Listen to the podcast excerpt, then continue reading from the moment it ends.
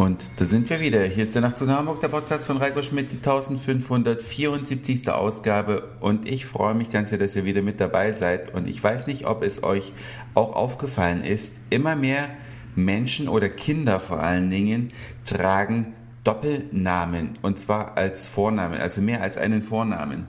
Deswegen gleich mal vorweg die Frage an euch, habt ihr einen Namen oder habt ihr zwei Vornamen?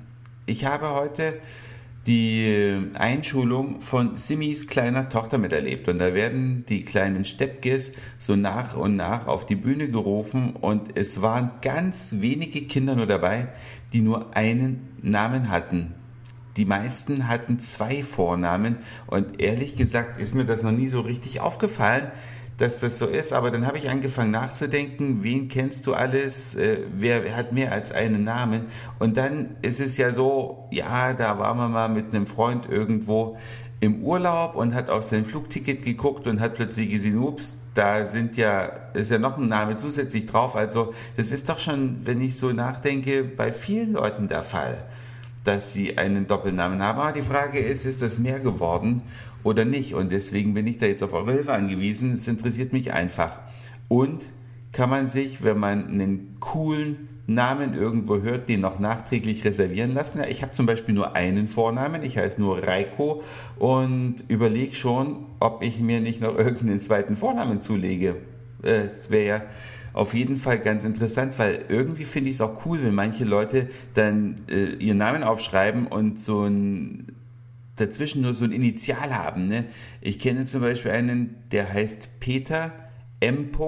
Gut, Nachnamen sage ich jetzt nicht, sonst würdet ihr den vielleicht bei Facebook zu schnell finden.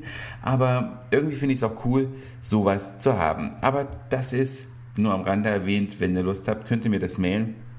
Mir geht es um was anderes, was man in Hamburg Schönes machen kann. Und zwar habe ich gestern mit Simis Tochter einen schönen Tag verbracht, denn den hat sie von mir zum Geburtstag geschenkt bekommen. Die heutigen Kinder, die haben ja alles. Ja, die haben ihre Playstation, die haben teilweise ihr eigenes iPad, die sind mit Konsumgütern zugeschmissen und woran es ihnen eigentlich mangelt, ist Zeit mit jemand anders zu verbringen. Das geht natürlich oder mit, mit einer Person zu verbringen, ja, Zeit einfach zu haben. Denn viele Eltern können gar nicht anders, als viel arbeiten. Das bringt die moderne Zeit so mit sich.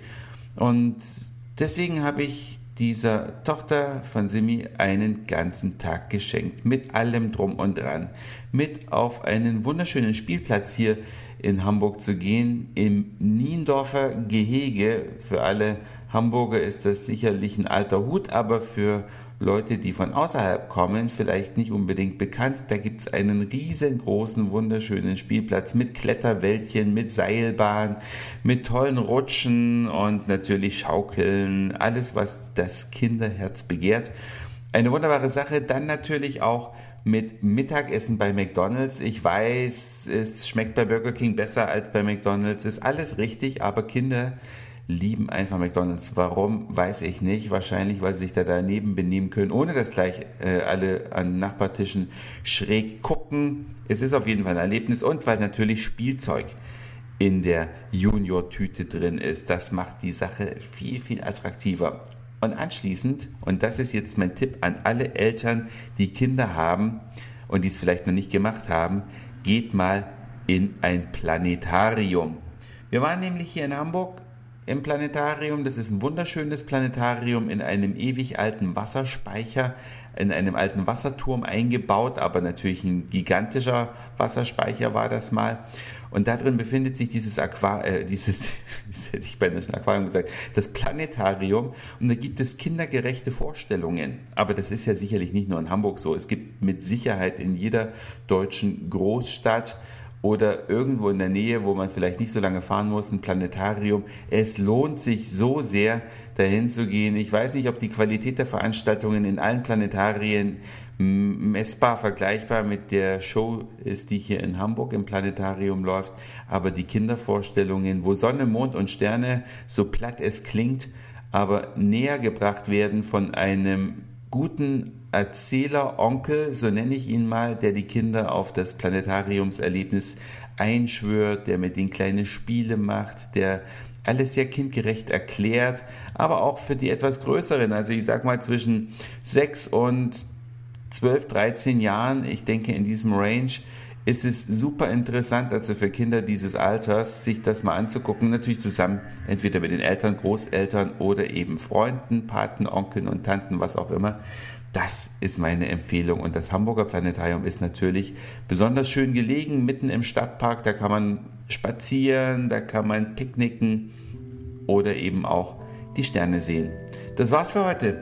Dankeschön fürs Zuhören, für den Speicherplatz auf euren Geräten. Ich sag Moin, Mahlzeit oder guten Abend, je nachdem, wann ihr mich hier gerade gehört habt. Und vielleicht hören wir uns schon morgen wieder. Euer Reiko.